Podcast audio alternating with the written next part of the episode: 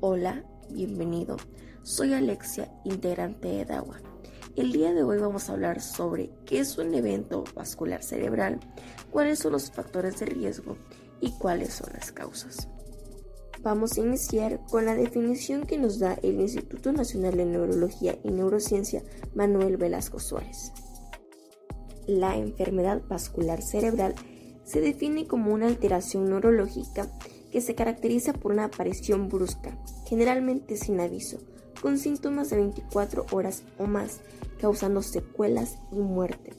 Destaca como la causa más común de incapacidad en adultos y la quinta causa de muerte en nuestro país.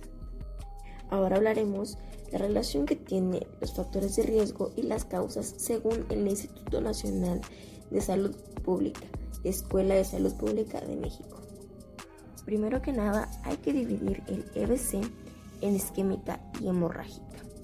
El EBC isquémica es consecuencia de la oclusión de las arterias cerebrales por la formación de trombos o procesos embólicos.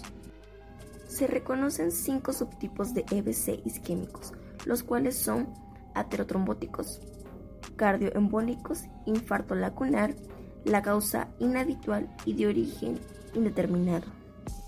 El diagnóstico de EBC isquémicos se realiza en primera instancia por la distinción de manifestaciones clínicas como alteraciones del lenguaje, del campo visual, pérdida de sensibilidad y debilidad hemicorporal.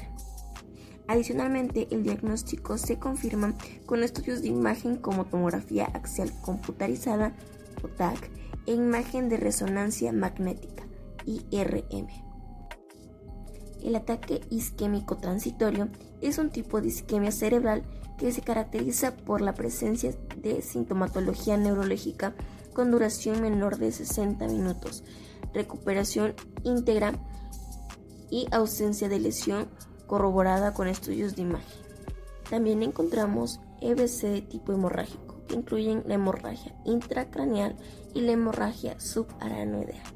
La hemorragia intracraneal es la colección localizada de sangre dentro del parénquima cerebral o sistema ventricular, consecuencia de la ruptura de un vaso sanguíneo. En la fase aguda de la hemorragia intracraneal se presentan síntomas como cefalea, náuseas, vómito. Además, si su localización es supratentorial, puede presentar déficit neurológico sensitivo motor y si se localiza en el área infratentorial, puede presentarse ataxia, nistagmus y dismestria. Los métodos de diagnóstico de la hemorragia intracraneal son el TAC y el IRM. Por otra parte, la hemorragia subaracnoidea ocurre cuando el tejido hemático entra en el espacio subaracnoideo producto de una ruptura de un aneurisma o de una malformación arteriovenosa.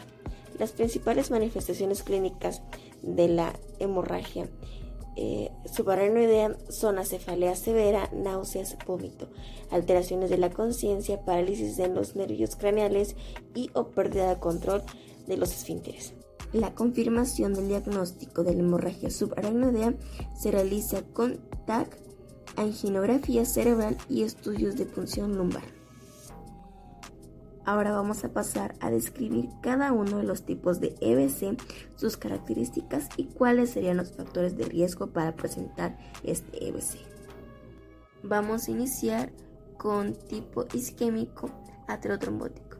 La isquemia es de tamaño medio o grande ocasionado por la oclusión o estenosis de arterias, trombosis o embolia.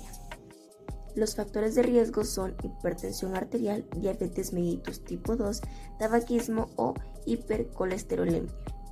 Pasamos a los cardioembólicos.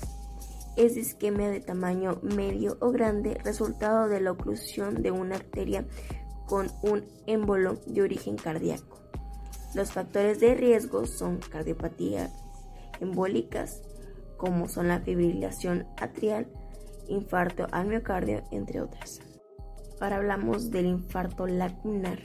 Es de tamaño pequeño, se ubica en el territorio de la arteria perforante cerebral. Los factores de riesgo son la hipertensión arterial, la arteriosclerosis local con microarteromas, diabetes mellitus y cardioembolias. Ahora vamos con de causa inhabitual, la isquemia de tamaño variable, de localización cortical o subcortical en territorio coroideo o vértebro basilar. Los factores de riesgo son las alteraciones hematológicas, alteraciones de la pared vascular, alteraciones de flujo sanguíneo, otras causas como trombosis venosas cerebral, entre otras. Ahora vamos con las de origen indeterminado, son de tamaño medio o grande, con localización carotidia o vértebro basilar, en los que se han descartado los cuadros anteriores. Los factores de riesgo son la coexistencia más de una posible etiología y aquellos que quedaron sin determinar por falta de exploraciones complementarias oportunas. Ahora vamos con el EBC hemorrágico. Iniciaremos con la hemorragia intracraneal. Su característica es un hematoma formado por la ruptura de vasos sanguíneos dentro del parénquima cerebral los factores de riesgo son hipertensión arterial, ruptura de aneurismas, angiomas cavernosas, droga, alcohol, terapia antitrombóticas, entre otras. Ahora vamos con la hemorragia subaracnoidea. Sus características son extravasación de sangre en el espacio subaracnoideo encefálico, puede ser primario, con sangrado en el espacio subaracnoideo o secundario en el parénquima cerebral. Los factores de riesgo son lesiones traumáticas, rupturas del aneurisma intracraneales, rupturas de malformaciones arteriovenosas o secundarios a una arteriosclerosis. Bueno, ya sabes un poco más sobre un EBC. ¿Cuáles son las características, los tipos y los factores de riesgo? Para encontrar más información y complementar lo aprendido, te invito a que nos sigas en todas nuestras redes sociales como es Facebook, Instagram, Twitter, YouTube y Spotify. Recuerda, no basta con hacer el bien, hay que hacerlo bien. Nos vemos hasta la próxima y cuídate, quédate en casa.